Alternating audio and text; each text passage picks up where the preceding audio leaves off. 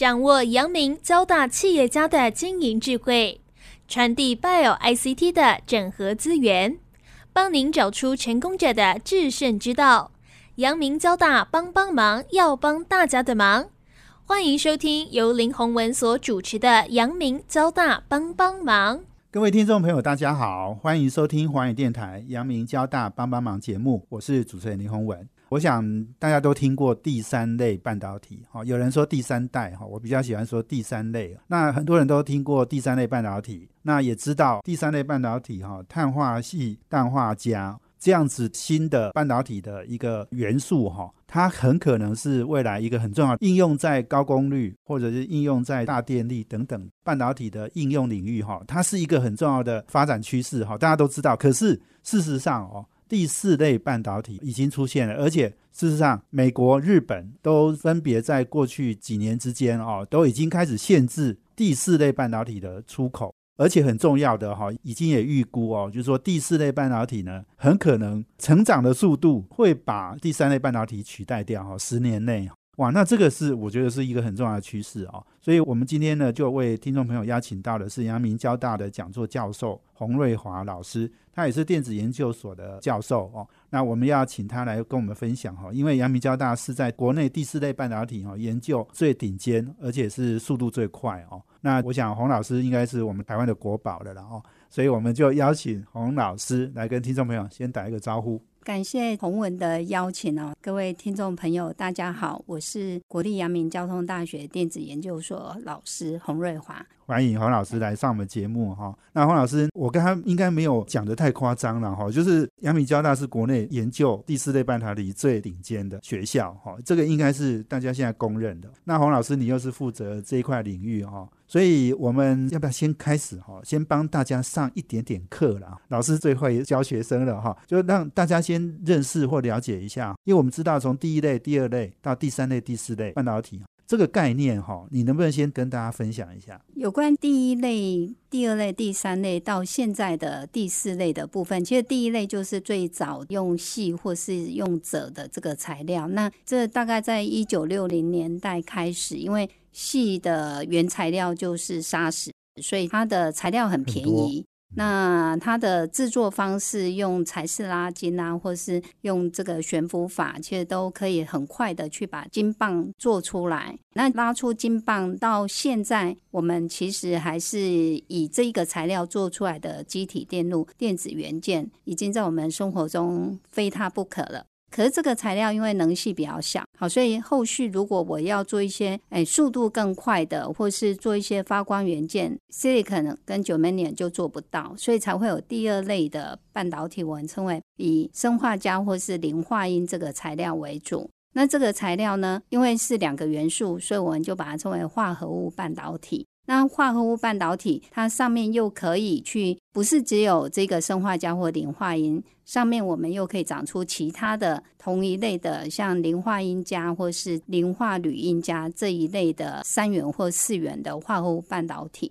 那在当时可以做出红光或是黄光，甚至效率不是很好的绿光。那除了这个以外呢，像生化镓，它就可以做出高频的，我们称为微波元件。所以这个是第二类半导体。那第三类的部分，因为刚刚讲的红光、蓝光都已经在大概一九六零、一九七零年代开始被发展出来，就是缺了蓝光。那一直到一九九六年，那时候纳卡穆拉他们日本三位教授，他在不管是累积或掺杂，有很大的突破。是，嘿，那后来就得诺贝尔奖。那因为光线的三原色红、绿、蓝就缺了蓝光，所以蓝光的部分，因为他们氮化镓这个材料，刚刚讲的也可以有同一类型的氮化铟加之类的，去调变出从紫外到现在大家研究的是红光，这整个范围非常的广。嘿，那也因为它在蓝光的突破，那大家看到这一类的材料，除了发光二极体外，它也可以做镭射，那更重要就功率元件，因为它的能系比刚刚的生化胶或是 silicon 来的大，所以这我们就把它归类为第三类半导体。那其实碳化系不是这几年才用在功率元件，是它一直以来都用在功率元件。那只是说，因为这几年的绿能的要求，那这几年的电动车的大量需求，都需要高功率元件，或是因为五 G 或是六 G 需要通讯的用途，哎，所以大家在想说，哎，那氮化镓或是碳化系，这时候是不是又可以把它拿出来？因为 LED 长那么厚，缺陷那么多，都可以做这么高效率的发光元件。那做 HEMT 或是做通讯用的，其实厚度不用那么厚。发现，哎，其实氮化镓跟 silicon carbide，它在这一块其实比砷化镓更好，哎，是是第三类。是哎，那只是说下一世代是不是还有更好的材料？这就我们说的第四类的宽能系氧化物。哎，所以一二三四类不会说哎谁要淘汰谁，每一类都有它可以继续在我们生活周遭里面都有它的应用的地方。是是。那刚刚讲第四类就是氧化镓嘛，哈，对，Ga two O three 嘛，哈，对，这个刚刚讲到就是说，它其实跟第三类哈，为什么有人会说十年内第四类就要把第三类取代掉？是因为它有很强的优势优点，是第三类没有的。对，因为氧化镓的部分，它的能系比碳化系跟氮化镓更宽。嘿，那在功率元件里面的一些特性评估里面，其实很重要就是它的能系，或是我们所谓的崩溃电压。那从我们有一个 figure of merit 这一个参数呢，也可以发现说，氧化镓大概是碳化系的十倍，那是这个氮化镓的四倍，所以基本上它的特性在功率元件大家寄予厚望。那另外一个优势就是氧化镓的基板，因为碳化系我们知道最困难的就是它的是基板，基板，嗯。因为它成长温度很高，那成长速率很慢，它不像 silicon 是用柴氏拉筋法，嘿，它是另外一种 VPN 的方式，嘿，VPE 的方式，所以碳化系我们不会称为金棒，我们是称为金球，是，因为长一个礼拜可能只有两三公分，是对对对，又嘿很耗能，要两千度。你刚刚讲的那个高温哦，那个其实是很耗能的。对，那氧化镓就没这个问题，它的长晶温度大概一千多度，那它也它的成长速率也比碳化系高很多。对嘿对，没错。因为我之前在采访哦，很多第三类半导体公司哦，他们说他们都拿不到基板哦，而且这基板能够生产的都只有少数公司而已。像比如说那个美国的 Wolf。嗯，哦，那家公司，那好像听说大家都拿不到基板，没有基板你就没办法做这个产品了，对不对？没错。是，所以我想刚刚谢谢我们洪瑞华老师给我们上一个课啦。那所以刚刚简单讲，就是说台积电啊、联电现在做的半导体，其实基本上都是算以嗯第一类为主，对不对？对，可是台积电在第三类的也投入很多，对对对，是没错。那我刚刚讲到一个重点，就是说一二三四类哈，不是谁取代谁的问题，而不是像那个我们说手机哈，哎，三 G 出来就把二 G 取代，四 G 出来就把三 G 取代哈。对对对对，那不是这个概念，大家其实共同发展，而且都还蛮有发展空间的了哈。对对，不过你刚刚也讲到，我觉得还有一个很重要，就是说第一类半导体的市场其实是更大了，大很多很多了对哈。二三四类哈，基本上它的市场都还是小的。不过下一段哈，我要请我们洪瑞豪老师继续来分享哈。那为什么第四类要把第三类取代？如果真的取代了，哇，那这个麻烦了哦，因为我们之前讲很多第三类半导体的概念股，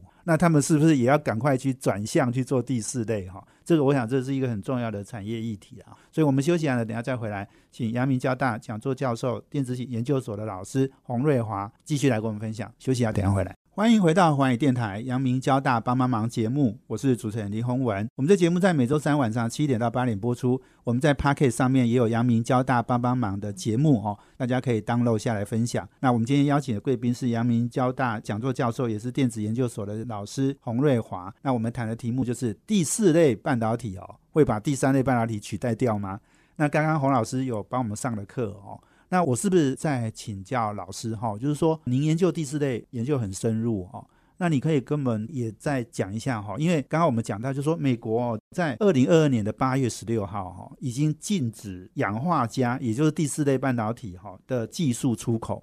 日本也是哈。嗯那中国呢？其实哈，老实讲哈，他们当然是要防堵中国了哈。嗯可是人家中国在第四类半导体投入研究也很深，那欧洲也有哈，德国哈，或者是像等一下我们要请老师讲到瑞典哈。也都有很多的研究啦，你你要不要跟我们讲讲，就现在整个国际上在发展第四类半导体的一些概况，好不好？好，感谢洪文的提问哦。那氧化镓的部分，其实除了台湾以外，不管是在日本、欧洲或是美国、中国大陆这边，他们都有对应的刚刚提的这个基板快彩的成长。哎，那日本这边技术比较快，他们现在已经量产，而且有在销售了。只是说，因为还是市场导向，用者不多，目前的使用者不是那么多，所以它的价格其实还是蛮贵的。那德国的部分，莱布尼兹，德国有一个莱布尼兹晶体中心，他们这边其实也发展很久了。好，那中国大陆这边更不用说，因为他们本来长晶也是他们的基础的工艺之一，所以哎，中国大陆这边其实他们氧化镓也投入蛮深的。对，那美国呢？美国的部分大部分还是在涨，因为我们只有快材，还是不能够成就元件，所以他们可能就是在上面去涨一些元件，我们把它称为累金技术。哎、那美国这边它也是很早，大概两千年开始吧，就用 MB 在涨这样的材料。那近几年开始就开始用量产型的 MOCVD。嘿，那不过他们都偏重在我们所谓的铜质累金。他们用的基板就是氧化镓的基板，那在上面做元件。对对，不过我请教老师一下，就是说，因为刚刚听起来哈，美日中德，哇，这个都是国际大国哈，对大国家然后，而且很重要哦。我不知道这个东西是不是也跟我们军事用途或者军工领域的用途比较有相关，因为这些国家在基础研究都很强。那很多这些基础研究，就是台湾基础研究其实是不够好的然后，因为台湾都要走那种可以量产、可以卖钱的哈，这个基础研究我们就做的很少哦。那不过我刚刚问的就是说，这个是不是也跟军工应用的领域哈会比较有挂钩？嗯，应该是因为氧化镓它是宽能系嘛，那宽能系它的应用各个方面，比如说，哎，我在光电元件，它就可以用来做深紫外光的感测器，或是深紫外光。现在通讯用不见得只有红外线，嘿，它在 Deep UV 这边也有它的可以应用的部分。那你有一个深紫外光的光源，可能还是要有感测。那因为紫外光看不到啊，所以你要有 sensor 才知道说，哎，你今天的这个光源的功率啊，还是它有没有正常的运作，还有一些紫外光的通讯。那另外就是在 S ray 的部分，因为它的能系很宽，所以这个材料又抗辐射，所以对 X 光的感测，这个材料也可以用得到。但刚刚提的功率元件的部分，因为它就是耐高压，哎、所以在一些绿能啊或者能源的转换的部分，那在军事用途的部分，我在 UV 通讯这一块，这个材料就很重要。是对是是呀。所以听起来就是说，第四类有它很不错的优势，哦。那好像第三类也是大家投入很多哈、不过我我想请教老师，就是说，因为我们过去台湾在看第三类半导体的公司投入研究，而且在做可能商业化的应用的也都比较多哈、因为台湾股市还有第三类半导体的概念股哈、对但是我们很少提到第四类半导体。那我看到就是说，像利基电、宏康哦，利基电可能在制造。好、那宏康是在检测，哦，那他们都有发展。所以老师，你要不要来跟我们谈一下？就是说，哇，如果我刚刚讲的十年内第四类半导体要把第三类半导体取代掉，哈、诶，你觉得，比如说它在应用领域是哪一些可能会先突破，或者是说台湾可以往哪一些方向发展？我们是最有机会的，因为你刚刚讲美中德日，哇，大家都在做嘛，哈、所以我们可以做什么？嗯，因为产业的部分，像碳化系跟氮化镓，它为什么台湾的厂商很快投入？就是因为氮化镓其实早期蓝光发光二极体国内做的非常多，嘿，那也有这方面的累金技术，嗯，嘿，那它只是转向做这方面的应用。那所以 Gay Nitride 的累金其实是已经很成熟了。那碳化系的部分，因为它的晶圆，哎，虽然很贵。可是做到六寸、做到八寸，这些都是已经产业的这个基本要求。所以不管是 foundry 厂或是新成立的公司，他们量产的部分重点是他们的应用已经在那边等着他们，等着这样的 component 或是这样的 circuit 去做这方面的应用。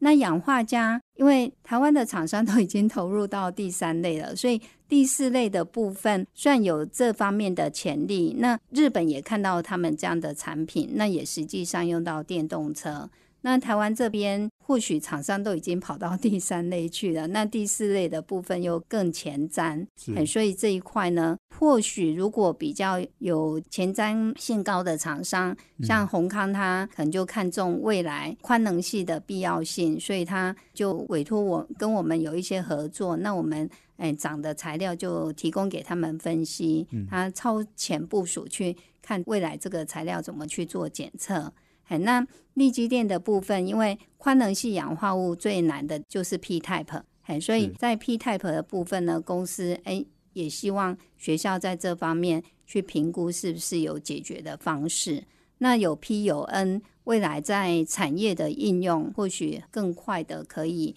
直接导入。那可能在这里值得一提的是，哎，虽然说氧化镓它的基板可以低于这个碳化系的成长，或是它目前可以做到六寸，那八寸还没有看到。可是我们这边其实是开发不需要氧化镓基板的一直累金，哎，我们在很便宜的这个基板上就可以长出可以做功率元件的这个氧化镓累金膜，嘿，所以或许。我们也期待有公司对这方面的材料、这方面的元件愿意跟学校合作。那学校东西由厂商来把它，因为学校做元件毕竟还是受限于一些设备。那如果功率元件有公司愿意把我们的技术去实际量产的话，那可能速度会更快。是是是，所以。黄老师现在是呼吁了哈，就是有没有产业界有对这个第四类半导体有兴趣的哈，都可以来找你的，也来找阳明交大做合作，因为阳明交大就是在这块领域跑得最前面哈，走得最快的哈。谢谢。那刚刚其实可以补充一下，就是说我曾经写过一篇文章，是分析第三类半导体哦。那那时候预估到二零二五年哈，C 跟 Carbide 跟那个 Gallium Nitride 哈两个加起来，哎，其实大概只有五六十亿美金的市场，然后。那当然，它不是很大，五六十亿美金，大概也就是两千多亿台币哦。那当然，台积电一年已经做两兆多了哦，两兆多的营收了哈，就是说规模不大了。不过对很多刚刚讲的很多新的应用领域，新能源车啊、太阳能啊、风电、五 G 通讯、轨道交通等等。这些新的材料、新的元件，哈，它其实市场它还是非常重要的。就是说，它可能规模不大，可是它可能是价值也比较高的，创造的利润也会比较高的，哈。所以这个是我们在看这个第四类半导体的一个很重要的观点了，哈。所以我们休息下呢，等下再回来，请阳明交大讲座教授洪瑞华洪老师继续来跟我们分享。我们休息下，等下回来。欢迎回到华语电台阳明交大帮帮忙节目，我是主持人林宏文。啊，我们今天邀请的贵宾呢是阳明交大的讲座教授洪瑞华老师，他也是电子研究所的教授哦，同时呢，当然也是我们第四类半导体哈氧化镓哈这个领域权威的研究的学者了。那刚刚我们谈到了第四类要把第三类取代，好，那这个十年内就会发生，好，那我想这件事情当然很重要，这牵涉到就是很多学术的研究、产业的投入，当然也包括很多投资人要关心这件事了哦。那刚刚黄老师这个也讲到，就是说国际上在第四类半导体投入也相当多哈。那我最近就看到我们瑞典哦，诶，有一个大学叫林雪平大学，哦，诶，这个名字取得有一点像像我们的名字哈。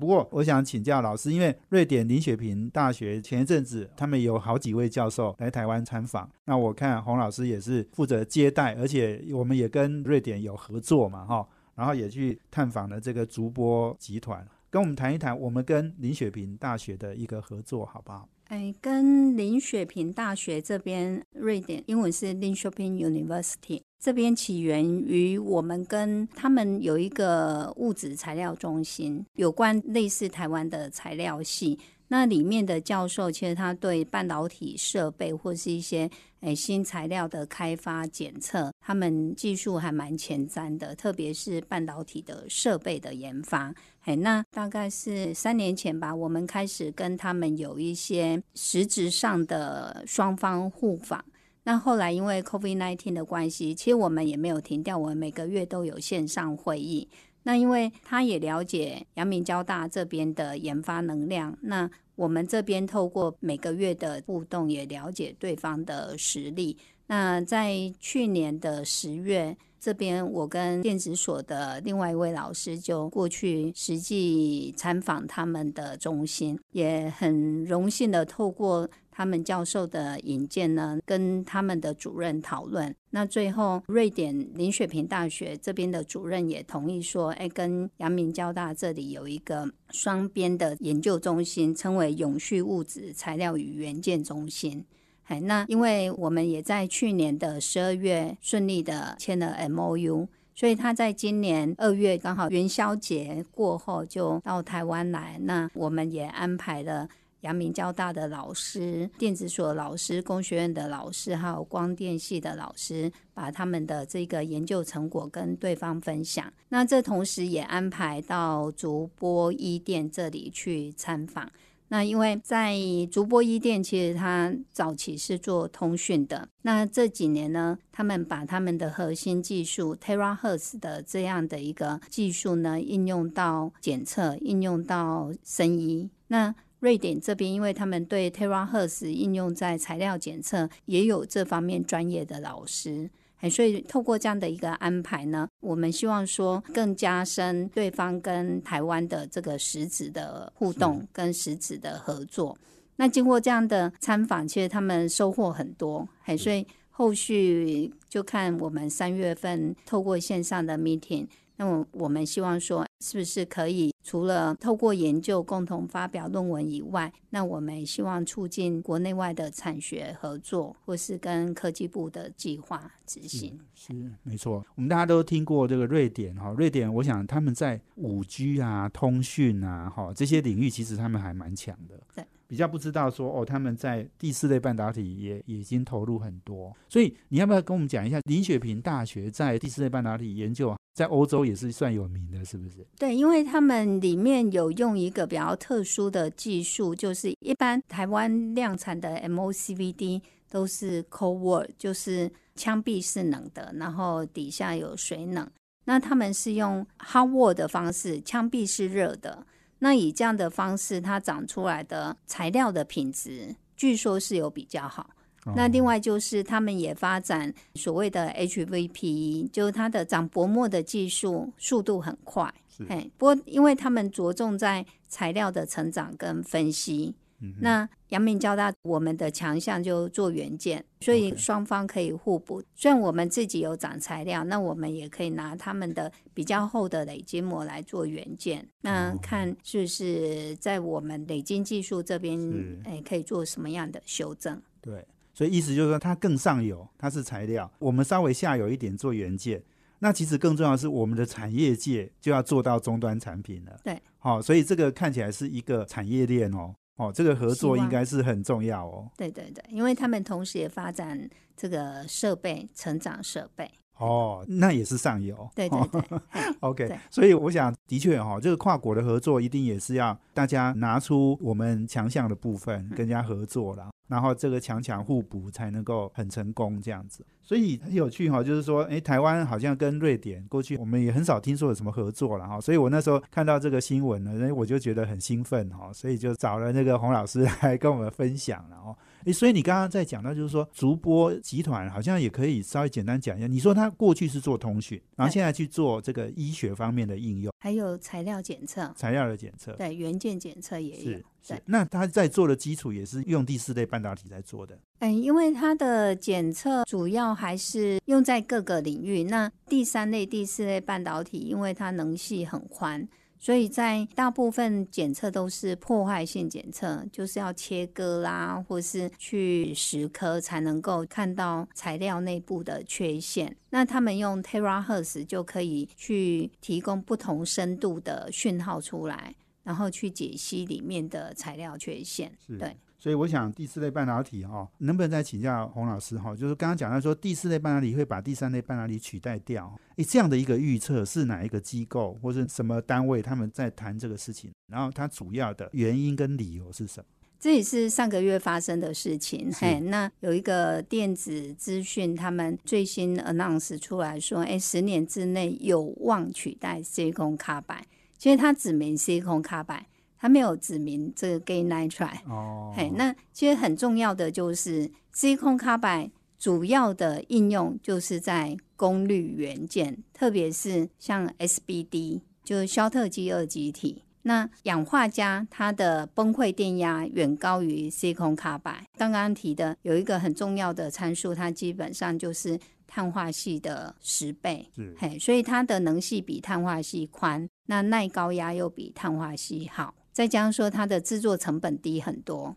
嘿，碳化系它除了很难长，后面其实要切片、研磨、抛光。做的元件也要把它切成一颗一颗的 chip，这都不是传统工艺可以那么容易做到的。哦，对，氧化镓没这个问题，所以它重点是在它的整个 process，在制造流程里面就是很困难，障碍很多。对，的确，我每次听到业界哈他们在谈碳化系哈，都是讲到这一点。那这种痛苦指数这么高的产业，很多人就就会觉得说，哦，那它的发展的机会一定也会比较小了哈。所以这个刚刚讲的哦，第四类取代第三类是取代碳化系哦，没有氮化镓哦，哈，哎，应该老师这个判断你觉得也是对的嘛，是不是？对对对，没错。OK OK，好，那我们休息一下呢，等下再回来哈。阳明交大讲座教授洪瑞华洪老师继续来跟我们分享哦，女力哦，在过去交大的教授哈，女生很少了哈，现在阳明交大合校之后，阳明的女性的教授很多哈。所以在阳明交大这个体系，女生的力量就长大了哈。我们休息一下，等下回来。欢迎回到环宇电台阳明交大帮帮忙节目，我是主持人林宏文。我们今天邀请的贵宾是阳明交大的讲座教授洪瑞华洪老师。他也是电子研究所的教授哦。那最后一段，我要想请洪老师来跟我们分享哦，因为我记得我在跟洪老师二零二零年碰到的时候哦，他就跟我提到二零二一年要办一个女性科学家女力向前行的一个论坛啊。那二零二一年，当然那时候都是疫情的问题嘛，哈，所以女力向前行那时候，我想主要是线上的一个活动了哦。那二零二二年呢，我们也办了一个迈向工作跟生活共荣的新职场哦，这个是比较偏职场的女。力好，那这个也是黄老师跟很多我们女性的教授，或是很多这个领域的人哈，一起推动的年会了。那二零二三年，我相信应该还会持续再去举办，然后跟我们来谈谈，就是说女科技人真的比较少。那我们在推动这些女力在这个科学领域，在这个领域哈，我们有一些什么想法，还有一些目前进行的状况。好，谢谢洪文啊。话说我们在二零二一年举办的这个女力向前行这个活动呢，其实当时就是因为那一年已经是 COVID nineteen 开始，对，很严重的时候了，嘿，对。那因为看到国际上的这个解决 COVID-19 的国家，很多都是以女性领导者的处理方式得到最好的效果。那蔡总统也因为这样要登国际版。哎，那也因为受到这些鼓舞呢，那我们在想说，哎，那台湾我们是不是可以趁这个机会去举办这样的一个活动，集结相关的国内的女科学家，然后去鼓励更多的这个年轻学者投入到科学、自然跟工程领域，所以我们才会有女力向前行的这个活动。那这个活动是由中工会跟中华民国光电学会共同举办的。那去年呢？因为第一年其实不是全部线上，我们有一半是实体的。那因为受限于人数的管制，所以大部分都是线上。那举办以后，其实回响还蛮多的。那因为第一年的活动得到蛮多的回响，所以我们第二年就是在二零二二年，去年呢，我们才想说，哎，先前已经有鼓舞大家了，所以我们是把这个 idea 呢更散播到产业界。那邀请来自产业界的这些先进跟我们分享他们在职场上遇到的问题，那有什么样的解决方案，所以才会有迈向工作与生活共融。我很希望。生活跟工作可以 balance，特别是女性，因为担负着要生产，然后又有双亲家庭，有原生家庭跟夫家，然后自己的职场上的问题，那是不是可以找到平衡点？嘿，所以基于这样呢，我们才举办这些活动。嘿，那今年的主题我们还在规划中。二零二三年。对，我记得他好像是在比较年底嘛。对，在年底是。对，OK，那刚刚请洪老师也来分享一下，因为刚刚很有趣啊，因为我们原来交大教授哈，大部分都是男性嘛，对。所以原来还没合校之前哈，你应该在学校的老师里面，你应该算是少数哈，女性应该算是少数了哈对。不过现在阳明交大合校之后，阳明的女性教授比较多，对不对？对对对，所以这个合校之后，我们有没有什么做法，或是让女生可以更出头天这样？哎，其实阳明交大的每一个女老师应该哎，都很强悍。都很强，应该表现都很优秀。像先前的吴校长，嘿啊对，吴延华校长也是是女性嘛。那工程领域的其实还蛮多代表性的教授。那跟杨敏合并以后，因为杨敏那边主要是以医学为主嘛，或是生物，所以那边的女老师相对多一些。不过，因为我们刚刚提到的这些活动，其实里面的参与者其实不少是我们阳明交大的老师。嗯嘿，那现在的台湾女科技人学会的理事长。也是林满玉理事长，也是我们阳明交大药学院的院长。所以院长在看到说，其实办了这两次大活动，学校的老师在里面也热心协助。那在想说，那是不是阳明交大这边可以组团成一个 Women at NYCU？所以他有这样的一个想法，那我们当然也乐观其成，因为毕竟阳明跟交大还是有个别的校区，所以在这两个校区，我们有第一次的聚会。嗯那与会者当然也来自不同领域，那有年轻的教授，有资深的教授。那我们希望说，哎，透过这样的一个连接。一方面是对年轻的教授，虽然是教书比较单纯，可是还是有很多需要协助的。那已经经历过的老师就可以提供他一些经验分享。那另外就是因为领域不同，那现在我们强调跨领域嘛，那跨领域如果不了解，很难去合作。更何况说，哎，阳明交大两校已经变成一个学校了，所以我们希望实质上真正的了解，然后再看是不是在研究上也可以提出一些更具创意的研究主题。是是是，听起来就是说，Women at NYCU 哦，主要是在促成女性老师的交流合作，还有协助对哦这些方面啊哈、比较不是要来跟男性教授来做抗争的，没有没有，我完全没这样的想法，没这样的想法。OK OK，哦，好好好，我那我想很多人就可以再继续听下去哈，不用太紧张。对没有，我开玩笑了哈。我想啊、就是剩一点点时间而已。洪老师自己也是求学过程、成长过程，其实蛮顺利的，对不对？哈，就是在科技方面的求学、啊成长。当然，您表现也非常好了，所以你跟我们来分享一下你自己做一个女科技人，那你自己有没有什么样的体会，或者是您听到很多周遭女性教授、女性科技人的一些想法？就像刚刚提的，我们 Women at NYCU 有这样的想法，因为我们亲身经历过要面临生产，要面临带小孩，面临家庭，是好、还有父母的照顾，所以我们会觉得，哎，身兼多职。哎，那在早期可能事必躬亲，好、什么事情都要做。先生如果也更忙的话，因为有些老师的先生可能就在园区，那他想分担家庭也不容易。嘿，对对对对，搞不好比你工作更累。对对对，所以早期要找外援不是那么容易。那我们就希望说，哎，把这样的一个经验，是不是可以让以前我们求助无门的时候，让自己去面临这些问题的时候，在今天这个时代，可以有其他的解决方式。就像我们在去年，因为有老师反映说他要生产，可是课程要自己去找代课老师，哦，在中小学代课老师是很容易的，因为学校会解决。嗯可是，在大学这么专业，那代课老师可能就自己要拜托其他老师，那就变成生产的老师欠对方一个人情那也因为这样，我们透过立委去协助教育部，然后再把这个关节打通。所以后续大学里面的女老师如果要生产的话，就要由系里面主动去哦解决。而不是她个别的问题这样子。对对对，嘿，对，这也是感谢这个范云范立伟协助我们处理。对，是是嘿，所以我想类似这样子的事情，可能以后我们的女科技人或者是 Women at NYCU 都会来好好花一点时间来做这些协调，或者是帮忙解决难题的事了哈。对对对，我们